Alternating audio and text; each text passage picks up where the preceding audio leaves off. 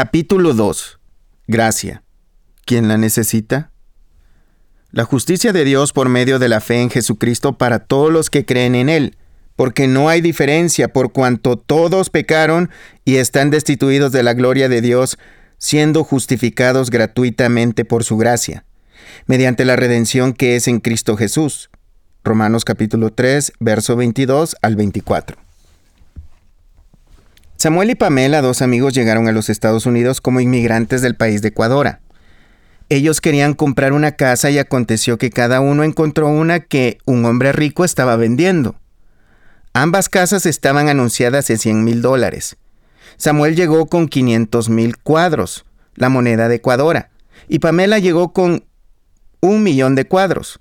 Ellos sabían que un cuadro no valía lo mismo que un dólar, pero asumieron que serían capaces de cambiar los cuadros por al menos la cantidad suficiente para comprar una casa. Sin embargo, Ecuador había sido azotado por la inflación y los cuadros se habían devaluado casi hasta quedar sin valor. El banco no les aceptaba intercambiar sus cuadros por dólares.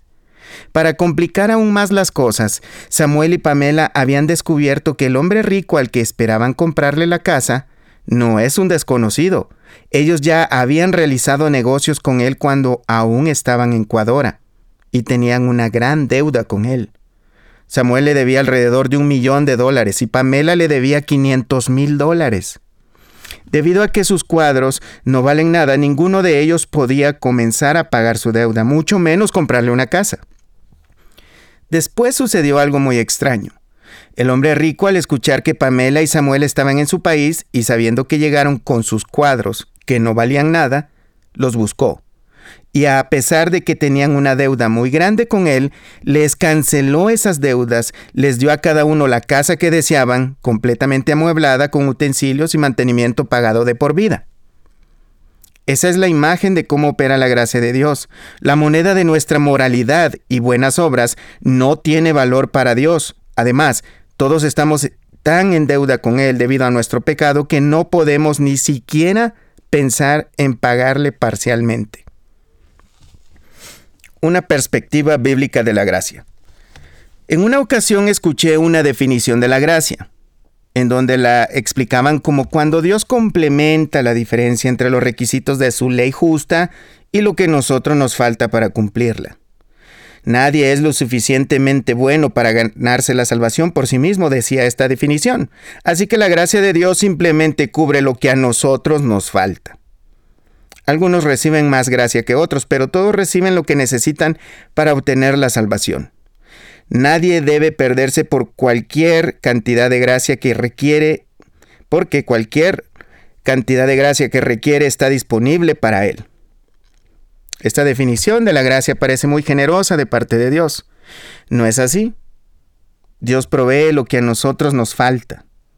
El problema con esta definición es que no es real representa una grave incomprensión de la gracia de Dios y una, una, perspectiva muy inadecuada de nuestra situación como pecadores delante de Dios. Debemos asegurarnos de que todos tenemos una perspectiva bíblica de la gracia, ya que ella es el centro del Evangelio. Ciertamente no es necesario que alguien comprenda toda la teología de la gracia para ser salvo, pero sí una persona tiene una falsa, falsa noción de la gracia, probablemente signifique que él o ella no entienden realmente el Evangelio. Aunque este libro trata sobre vivir por la gracia, necesitamos asegurarnos de que primero entendamos que la gracia salvadora por dos entendamos la gracia salvadora por dos razones. Primero, todo lo que diga la gracia de Dios en los capítulos subsecuentes asume que has experimentado la gracia salvadora de Dios, que has confiado solamente en Jesucristo para tu salvación eterna. Sería una fatal injusticia si yo permitiera que creyeras que todas las maravillosas provisiones de la gracia de Dios, que veremos en los siguientes capítulos, son tuyas fuera de la salvación a través de Jesucristo. En segundo lugar, aunque este libro es sobre vivir por la gracia, la gracia es siempre la misma, ya sea que Dios la ejerza en salvarnos al tratar con nosotros como creyentes, de cualquier manera que la Biblia defina la gracia salvadora. Esa misma definición aplica para el área de la vida cristiana cotidiana. Dios nos ofrece su gracia. Dios nos dice, a todos los sedientos venid a las aguas, y a los que no tienen dinero venid, comprad y comed, venid, comprad sin dinero y sin precio, vino y leche. Isaías capítulo 55, verso 1. El Evangelio es ofrecido a aquellos que no tienen dinero o buenas obras.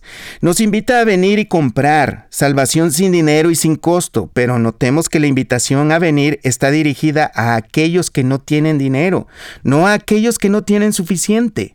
La gracia no consiste en que Dios ponga la diferencia, sino que Dios provea el todo el costo de la salvación a través de su Hijo Jesucristo.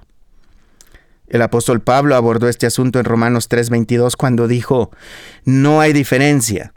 No hay diferencia entre judíos y gentiles, entre religiosos e irreligiosos, entre personas morales y degeneradas. No hay diferencia entre nosotros porque todos hemos pecado y estamos destituidos de la gloria de Dios.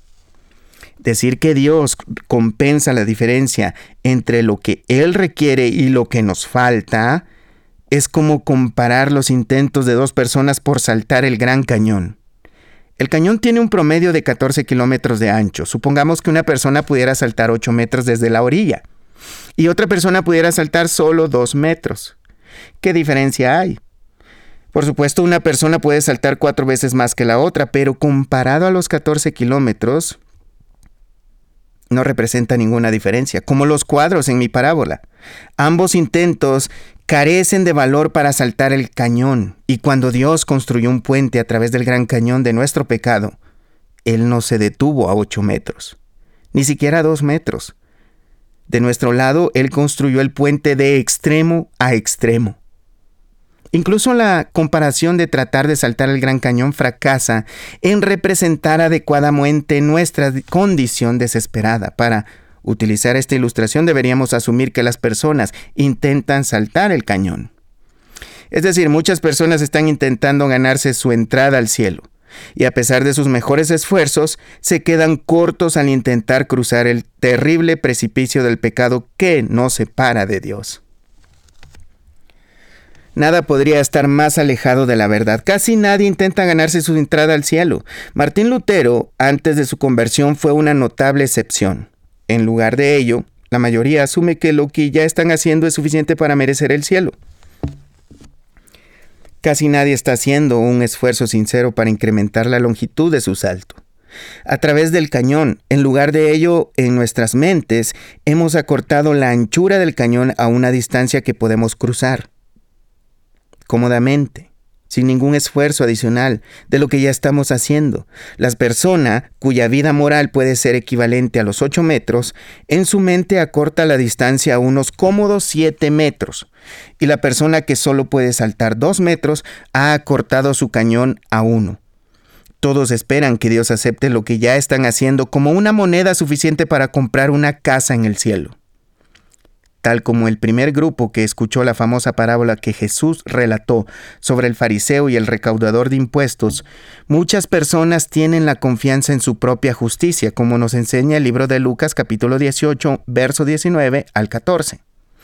Quizás podrían, en cierto momento de gran reflexión, conceder que no son perfectos, pero se consideran a sí mismos esencialmente buenos. Un gran problema en la actualidad es que muchos de nosotros creemos que no somos tan malos. De hecho, asumimos que somos buenos.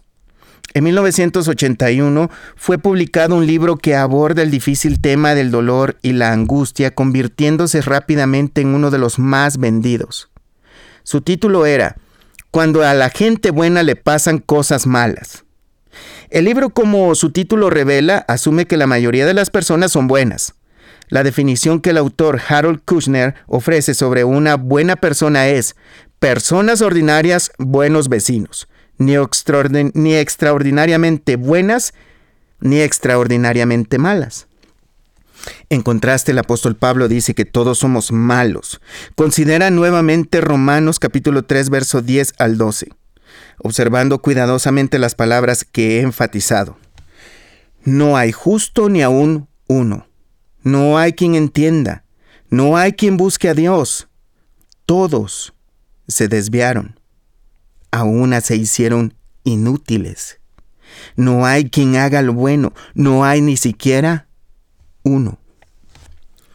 Estas palabras fueron escritas para apoyar la respuesta del apóstol Pablo a esta pregunta, ¿somos nosotros judíos mejores que ellos, gentiles paganos? A los que a lo que él respondió, en ninguna manera, pues ya hemos acusado a judíos y a gentiles que todos están bajo pecado. Romanos 3:9.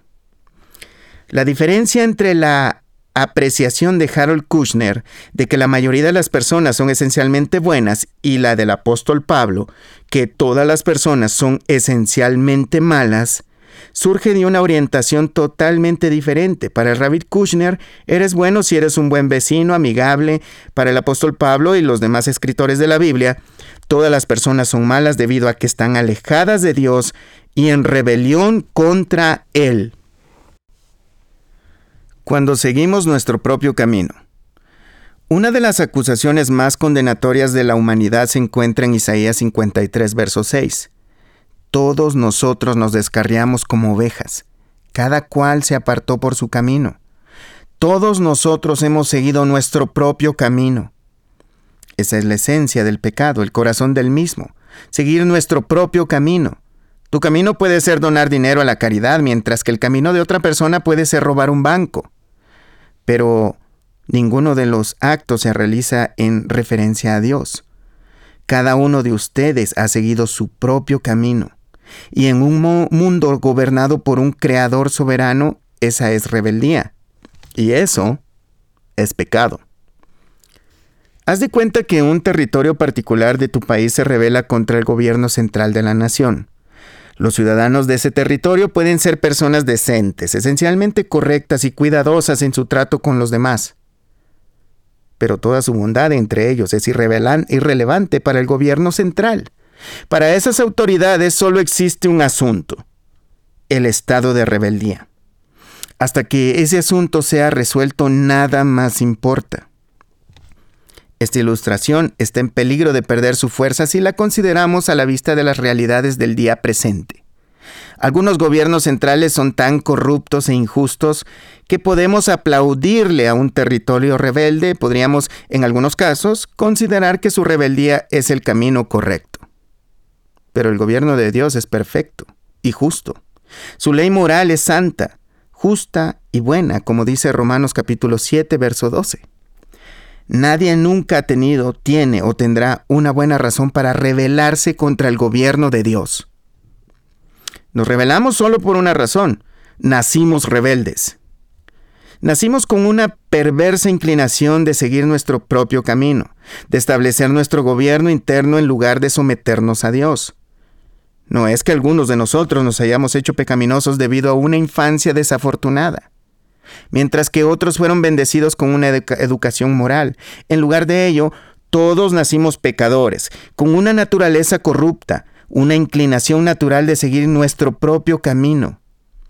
Tal como David escribió, He aquí en maldad he sido formado, y mi pecado me, en pecado me concibió mi madre.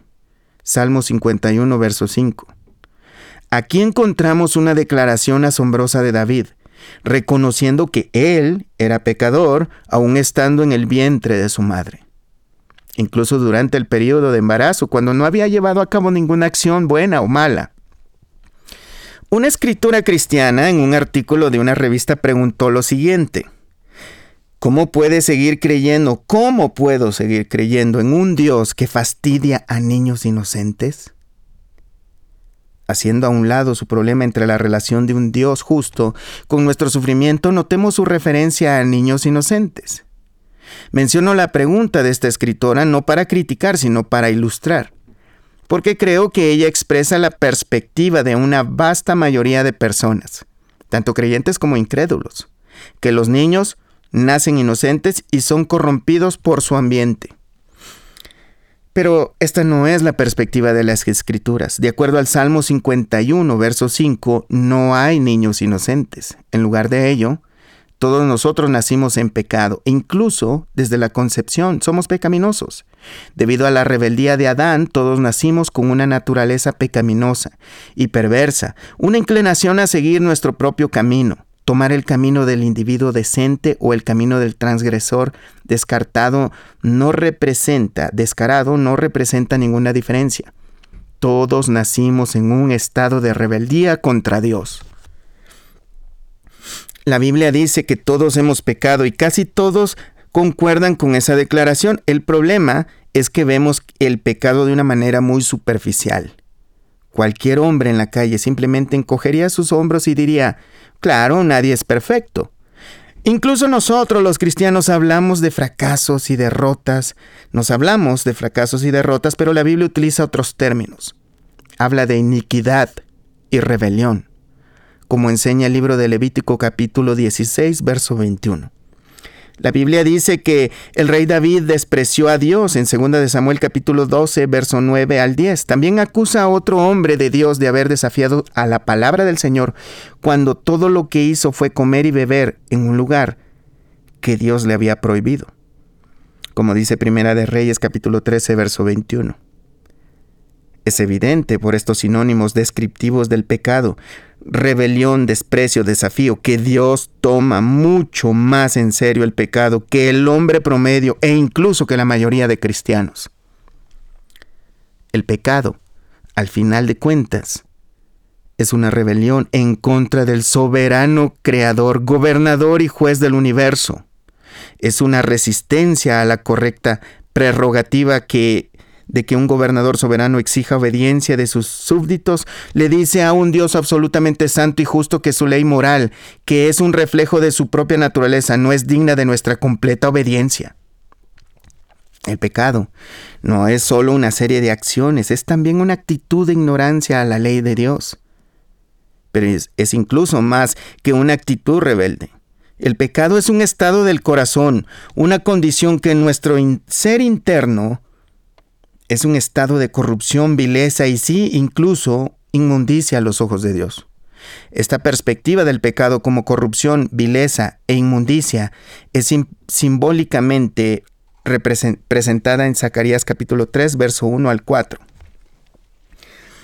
Y me mostró el sumo sacerdote Josué, el cual estaba delante del ángel de Jehová, y Satanás estaba a su mano derecha para acusarle. Y dijo Jehová a Satanás, Jehová te reprenda, oh Satanás. Jehová que ha escogido a Jerusalén te reprenda. ¿No es este un tizón arrebatado del incendio? Y Josué estaba vestido de vestiduras viles y estaba delante del ángel, y habló el ángel y mandó a los que estaban delante de él, diciendo, Quitadle esas vestiduras viles. Y a él le dijo, Mira que te he quitado tu pecado, y he hecho, te he hecho vestir de ropas de gala. Notemos a quién se describe aquí.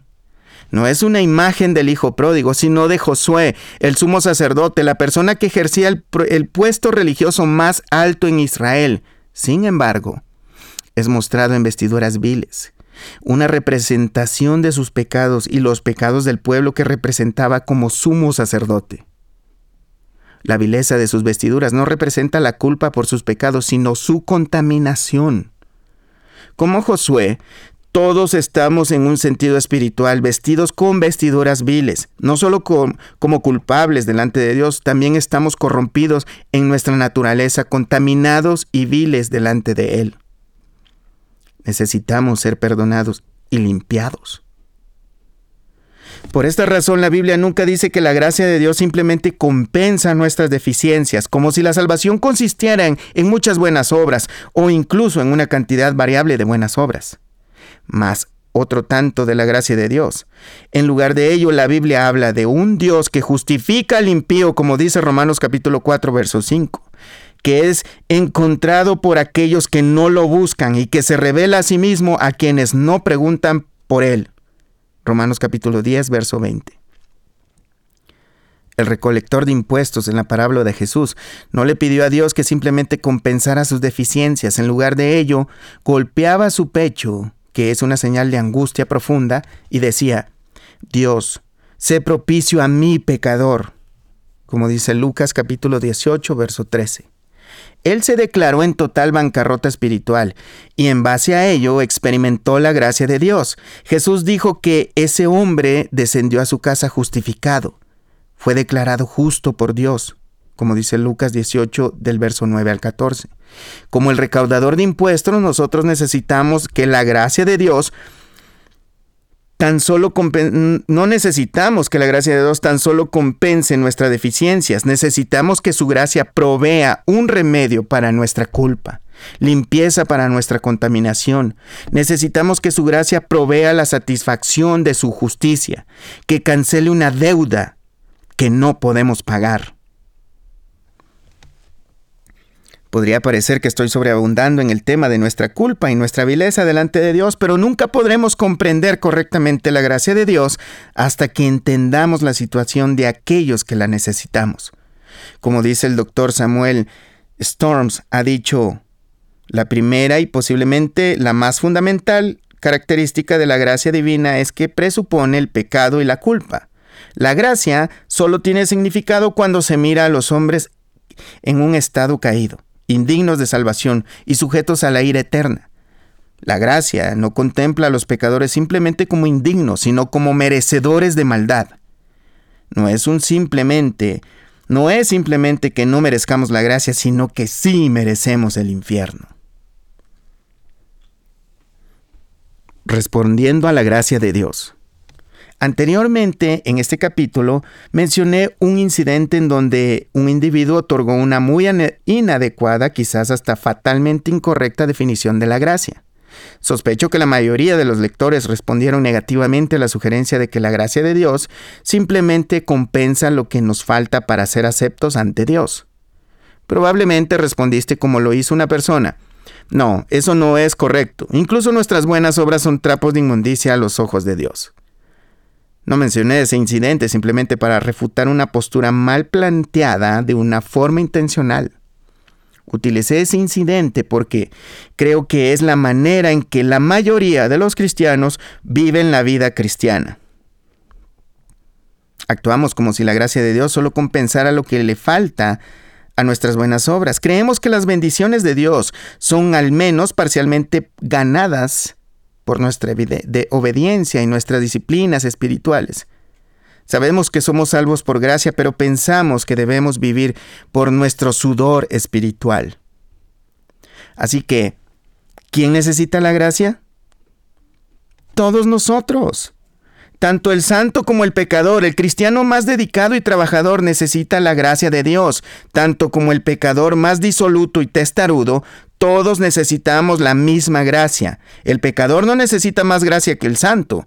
Tampoco el creyente inmaduro e indisciplinado necesita más gracia que el piadoso y el celoso misionero. Todos necesitamos la misma cantidad de gracia porque la moneda de nuestras buenas obras está devaluada y no tiene valor para con Dios. Tampoco nuestros méritos, ni nuestros deméritos determinan cuánta gracia requerimos porque la gracia no proporciona méritos ni compensa los deméritos. La gracia no toma en cuenta los méritos o los deméritos. En lugar de ello, la gracia considera a todos los hombres y mujeres totalmente no merecedores e incapaces de hacer nada para ganar la bendición de Dios. Nuevamente, como el, doctor Samuel Storms ha escrito, la gracia deja de ser gracia si Dios está obligado a otorgarla en presencia del mérito humano. La gracia deja de ser gracia si Dios está obligado a quitarla en presencia del demérito humano.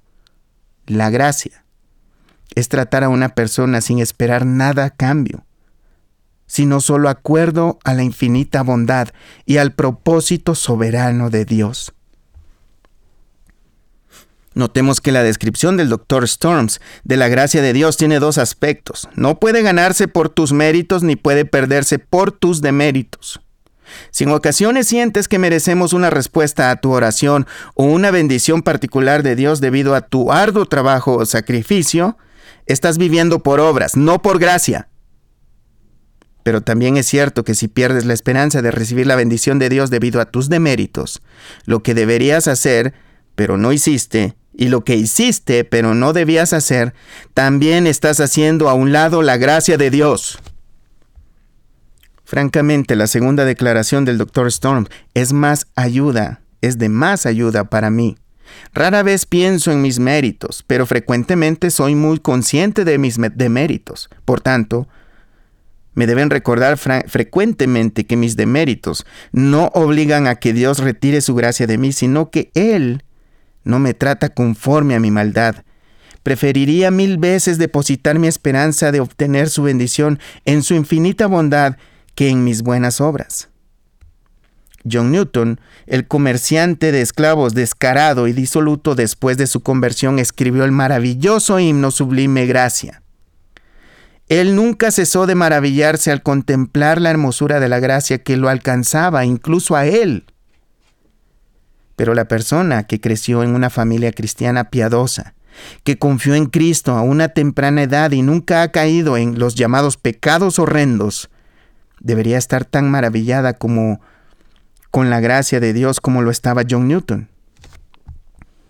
He aquí un principio concerniente a la gracia de Dios. En la medida en que te aferres a cualquier vestigio de justicia propia o pongas cualquier confianza en tus logros espirituales, en esa misma medida no estás viviendo por la gracia de Dios en tu vida. Este principio aplica tanto en la salvación como en la vida cristiana. Permíteme repetir algo que dije en el capítulo 1. La gracia y las buenas obras, es decir, las obras hechas para ganarse el favor de Dios, son mutuamente excluyentes. No podemos pararnos con un pie en la gracia y el otro en nuestros méritos.